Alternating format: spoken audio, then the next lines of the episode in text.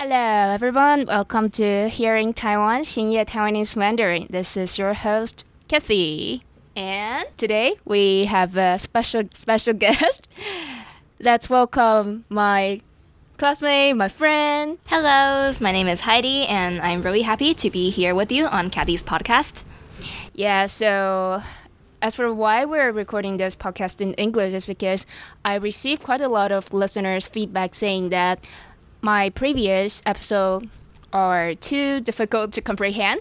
So I figure maybe it would be better if we can record something in English so that uh, if your Mandarin level is not yet advanced, is it is it good to say that? if your Mandarin level is yet to Has room for improvement. yeah has room for improvement, then it would be really nice if we can speak in English and tell you something about Taiwan and yeah, that's that's why we're doing this in English. Anything to add on?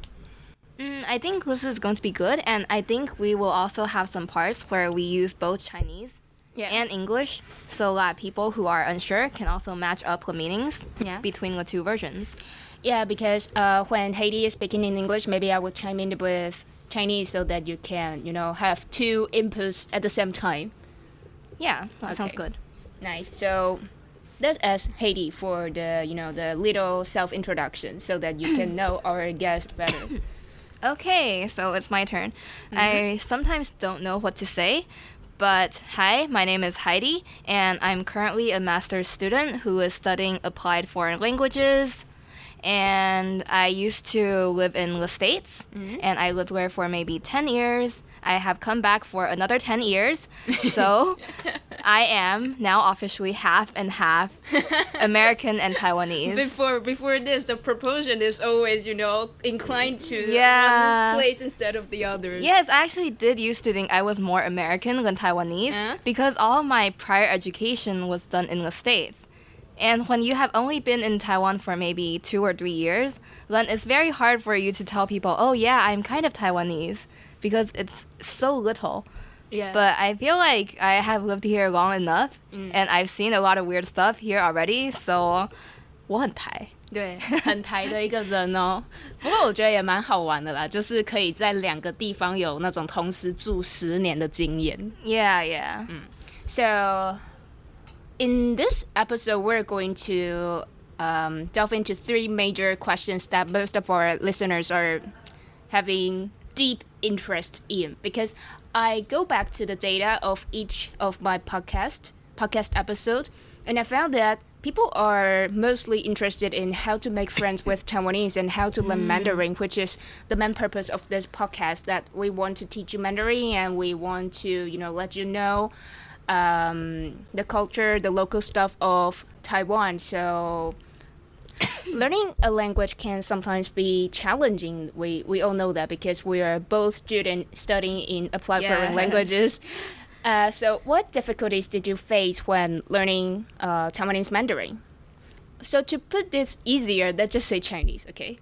and uh, so, what difficulties did you face while learning Chinese, and how did you over- overcome them? I feel like this is a really good question that I do get a lot. Mm-hmm. And I think one of the hardest things for me was that when I came back to Taiwan, I Mm-hmm. was around maybe 10, 11. So uh, for people who live in Taiwan, we start learning Chinese by reading Chinese characters with the pronunciation written Mm-hmm. Yes. beside it, right? Yeah. But when you're in fifth grade or sixth grade, Yeah. then these um, Yeah. symbols they disappear Yeah. they don't know how like they don't tell you how to read Mm-hmm. anymore so i came here at a very unfortunate time Mm-hmm. like it's already something very new to me Mm-hmm. but i don't have any of the training wheels on Mm. yes it's like riding a bike and not knowing any of the basics Mm. and directly going onto a road Yeah. so that for me was very difficult and i had to study some basic chinese on my own while studying the material for my class wow. at the same time but different levels. yes Oh. Yeah, I had to listen to the fifth grade Chinese Mhm. in class, which I did not understand at all, while studying maybe first grade, second grade Chinese on my own. Well, so how do your how do your parents or your homeroom teacher teach you about Bopomofo, the the symbols, like they just at home educate you, or you still get some assistance from your from your teachers? Uh, they tried, but I think it slows it slows down the teacher. Ah, So, Um, maybe halfway through it stopped. hmm Hmm. So, for myself, uh, my parents did teach me a lot about Bopomofo. Mhm. Before, they thought it would be better for me to study Pinyin ah, because it's English letters. Yes. It's the same Yes. alphabet system. Yes. But sometimes I get mixed up because there are some sounds. they are quite different. Mm, like when you say zh, it's zh. Yeah. Yeah. And that gets me so hard. Mm. And another issue is when I have issues in class mm-hmm. and my classmates try to help me, mm. try to help me, it's in Zhuyin. Wow. So they are trying to help, but in a way that you cannot. yes, they cannot. Yeah, they can't really help me fully. An example is when we have these uh, 联络部. Mm, yeah, yeah, yeah. The, how right? do we say 联络部 in, in English anyway? we don't have it in the states but i guess ah. if, if you have to say i guess it's like communication diary From parent to parents and the homeroom teacher. Yes. So every day we have to write down our homework on Yes. this notebook. Mm-hmm. And then the teacher probably leaves some notes for the parents. Or if we need to bring something the next day, we also have to take notes, right? Yes. So the teacher usually writes the homework on the chalkboard for us to copy Mm, into yes. our 联络簿. And sometimes I don't understand the characters. Mm-hmm. So to me, I'm just drawing. Yeah. if you don't understand Chinese, then that's the thing. Yeah. Drawing. And so I asked my classmate, how do you pronounce this word? And she's mm-hmm. like, let me write the pronunciation for you. And it's in Zhuyin. ah, I see. Like, so they are willing to help. They're willing to help, yes. And sometimes I'm like, uh, I can't, I still can't understand. So mm. can you just read it and I will write the pinyin. Mm. Sometimes it's a simple word like 数学, like mm. 数 when I can understand it, she's like, yeah. ah, this is shu and this is xue. So I write down the pinyin, mm-hmm. but sometimes it's harder. Like, uh, say there's a, a word that changes pronunciation. 破音字. Sometimes, yes, and tone sandhi. Ah. You know when two third tone words Yeah, yeah, yeah, together, then it becomes second tone and third tone. Yes, for those, then I cannot understand. I can't perceive that so quickly. Mm. So we're like 总统, and I would write third, second tone, third tone, Ah. and it throws me off the next time I learn. Yeah, because this is something that you will only get in touch with if you study languages in college. Yes, The teacher yes. will only until this time the teacher will Mm. explain you the principles, the theory behind this sandhi stuff. Yes. But when you're when you're a kid, especially you're from another another background, sometimes it Mm. gets really annoying. Like Mm. because the parents will tell you this is this, this is that. Why can't Yeah, you yeah. understand? But It's this so is natural to learn. yeah. But yeah, as a foreign person, then it's not as natural to me. Mm-hmm. But I think to overcome it, the good thing is as long as you receive enough input, Mhm. then you will get used to it. Ah, yeah. This if is, you yeah, if you yeah. hear it enough times, then you will eventually pick it up. There are words that I still pronounce wrong sometimes, Mhm. or sometimes when people tell me a phrase and the characters that I think of are wrong, Mhm. then I still have those issues, but it's not as bad as when I first came back. Wow, you're improving. Yes, I think it's like typing because sometimes you get auto corrected, right? Yeah. Because you think la- like like your phone, it thinks that's the right term, and after you correct it many times, then it will Ah, learn. Yeah. Right? Yeah. Yeah. Doesn't totally work with Grammarly, but yeah, I guess I get what you mean. Yeah, yeah, yeah, yeah. so I'm wondering, like, you you came back when you were 10, 11. This is the stage when you're starting to become a teenager. You're starting to Mm, entering in your adolescence. yes. Adolescence. So I wonder if it's gonna be if it was difficult for you to you know make new Friends. friends, stuff. And Mm. bring us to the next question. Like Right. making friends in the new culture setting can be exciting and enriching. Can you tell us about your experiences in building friendships with Taiwanese people and were there any cultural differences or language barriers that you had to navigate? Right. So I think our my friendships mainly were built on the fact that people don't usually have an American classmate. Ah, So- I see what you mean. Like if Yeah, you have yeah, a mix, you know, the mixed kid in your in your yeah, class, yeah, will- people will be curious about. So I think a lot of friendships were made on the fact that they were curious about me. Ah. But as soon as the novelty factor disappeared, like they got used to me being in class, then a lot of these friendships just disappear. just fade out. yeah, it's it's a little sad.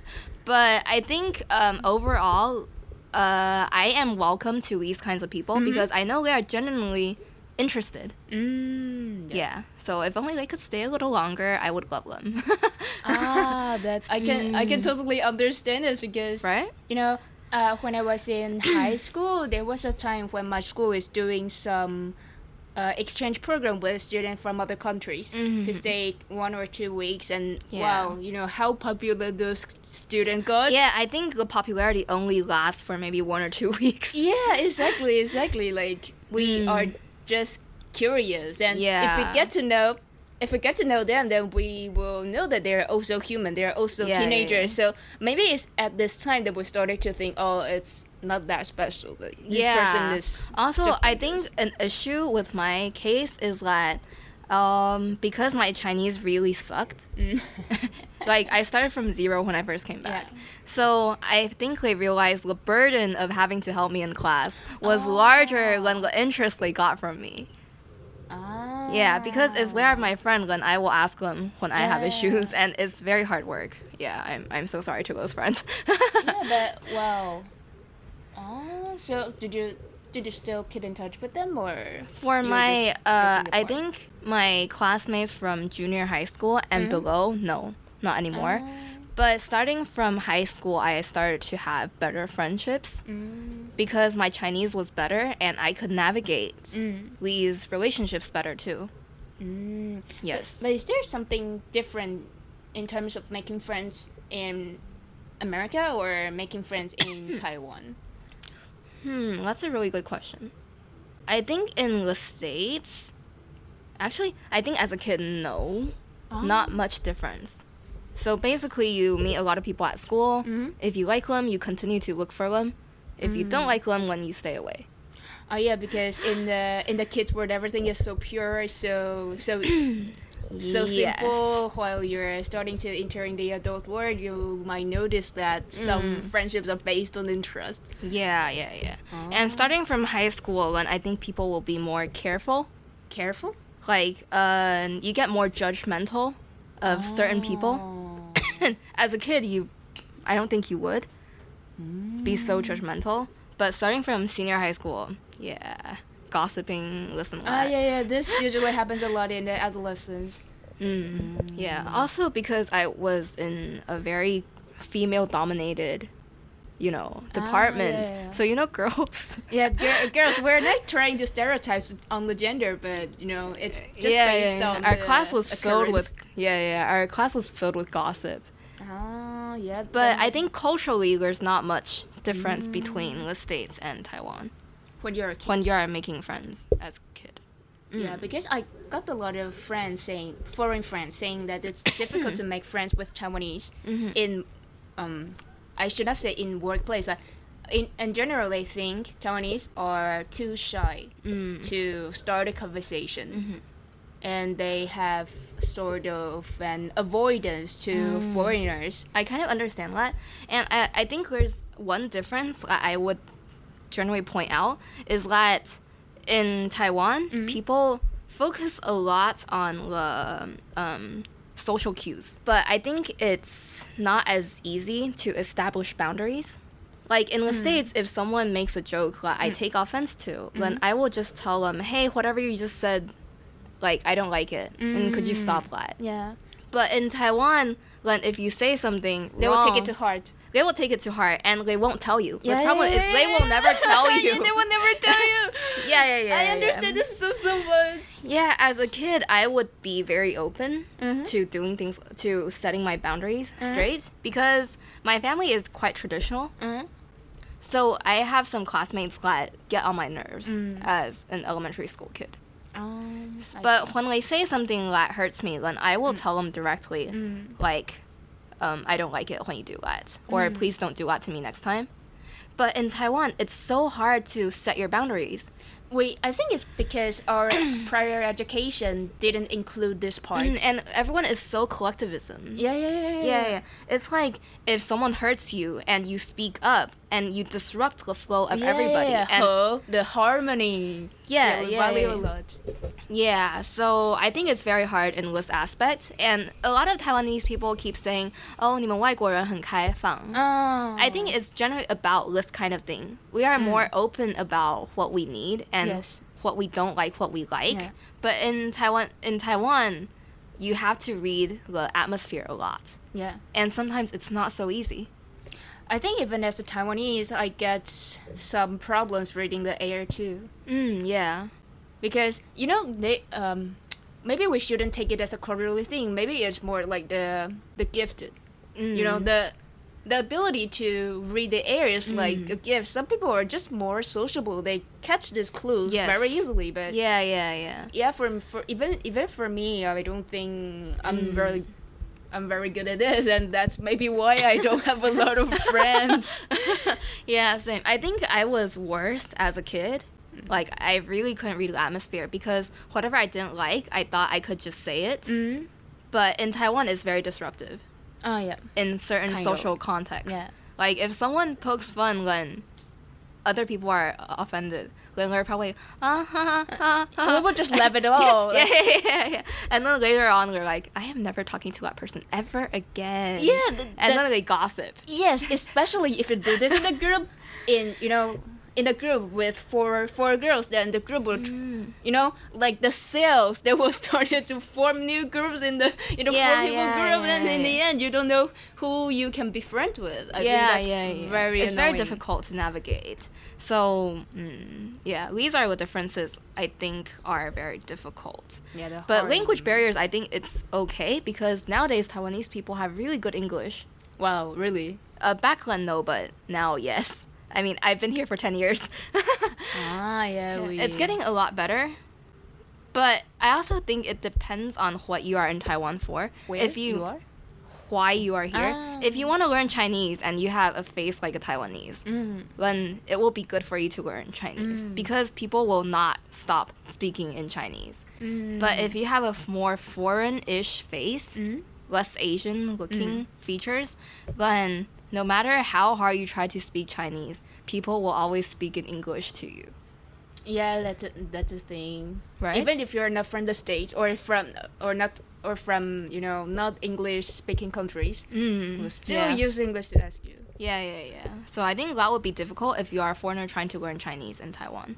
Mm, yeah, because I can share a personal story. There was one time when I was in the bar drinking with my boyfriend and my two other friends. But uh, what's funny about my two other friends is that they are from France, but Mhm. their parents are from Vietnam, so they look, they are Asians. You know, no foreign features. Okay. So the waiter just came to us asking us uh, what to order, and then and then my friends were trying to speak in Chinese with the waiter, and then the because uh, he can only speak French. Mm-hmm. His English is not as good. Okay. So you know, in the end, the waiter just told him It's okay. You can speak English. My English is good, and I was like, no. Yeah, yeah, it's a real hassle. I get that. I get the opposite because I really couldn't speak Chinese when I came, Mhm. but people would not stop speaking in Chinese. Yeah. They would be very surprised if I couldn't speak Chinese because I look very Taiwanese. 嗯，我很台。外表 Yes. 大家看不出来啊。 嗯，我觉得有，而且是有一些老年人，呃不是老年人，我应该不应该这样年讲。长者。应该一些年长者，I'm I'm so bad at euphemism。一些年长者他可能不太理解为什么你看起来这么台湾，可是你对，你不会讲中文。嗯嗯，但事实上就是你爸妈都是台湾人，对啊你只是住在国外住了十年，对，没有学中文。对，那最后呢，就是 What advice would you give people who would like to you know make most of their journey and you know make some friends with Taiwanese in this in their in their stay? Because I understand that some people are just here for a semester and Mhm. six sem- semester, and some people are here for for a job. And you know, what advice would you give them if they want to? I think do it their would best to make be not to be afraid to make mistakes Mm. because a lot for a lot of us if we are in a new environment Mhm. it's very hard to not feel scared of making mistakes Oh, yeah. especially if you have a language barrier Mhm. and since chinese is such a difficult language Mm. then you cannot not make mistakes Yeah. it's not a matter of if it's a matter of when so for some people i think this is a very anxiety inducing thing Mm. And so, if you ever go to a new place, I think you should tell yourself, since you have already gone to this new place, Mm. then you are here to bring something back, Mm. and you have to be brave and take those chances. Mm. Yeah. Wow. So, like for myself, I used to be quite afraid of speaking Chinese Mm. because, well, I knew zero Chinese. Mm. So obviously in class I would not really speak. Yeah. But now honestly I'm over it. Mm. Recently when I was walking to school, there was a guy walking in front of me Mm. and one of his uh, earphone Bluetooth ear- earphones Mm. fell on the ground and he didn't notice. Mm. so I was like, "Oh no, he dropped it. I had to pick it up for him." Mm. But the thing is I forgot how to say 耳机 earphone. So I picked it up and I said, 先生，你的助听器掉了。 like, hey, Your hearing aids. photo. Your hearing aids fell off. Yeah, yeah, yeah. Thankfully, the guy didn't. Didn't Like- get offended, but is it? This is a cute joke like you're making, so Yeah, I yeah, guess yeah. it's He, okay. he looked very confused, and I didn't even notice something was wrong. Mm. And then when I got to school, I suddenly remembered it's 耳机 and not Mm. 助听器. And I was like, oh no, oh no. But at least you're, you know, taking a step further to. Yeah. You have to to- have output to have more input, I Ah, think. Yeah. Yeah. So, So- don't be afraid to make mistakes and uh, yeah. Yeah. so this is the end of this special episode of hearing Taiwan from uh, from uh, ten years in the state, ten years in Taiwan. Yeah, exactly half and half. Yes. Tell us if you like this episode, and in the next episode, maybe we will record in Mandarin. So stay tuned, and don't forget to hit the follow button and give us some donation. And yeah, that's that's all for today. Thank you. Thank you. Bye bye. Hi, Cathy here. You're hearing to Hearing Taiwan, 新叶 Taiwanese Mandarin.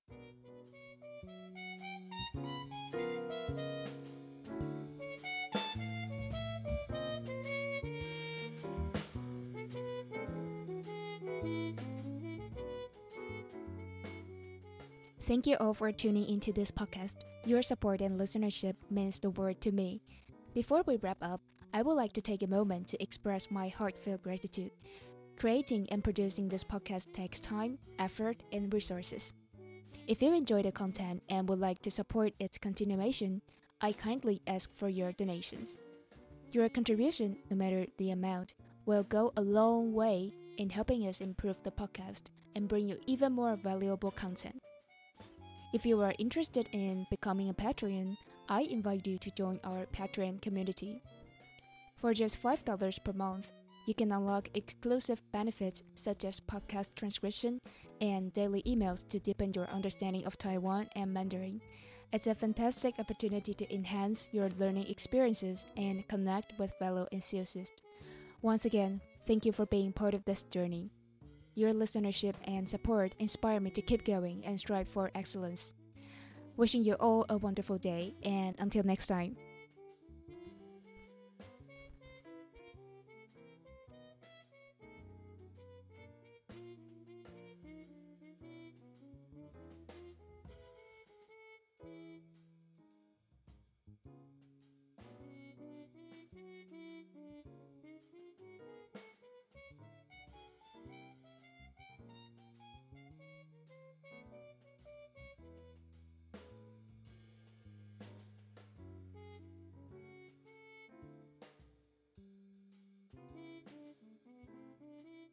こんにちは、こんばんは。今お聞きいただいているのは Here in Taiwan 深夜 Taiwanese Mandarin です。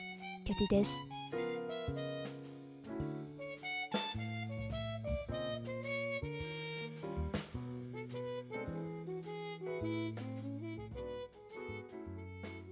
突然日本語を聞いて驚かれたかもしれませんね。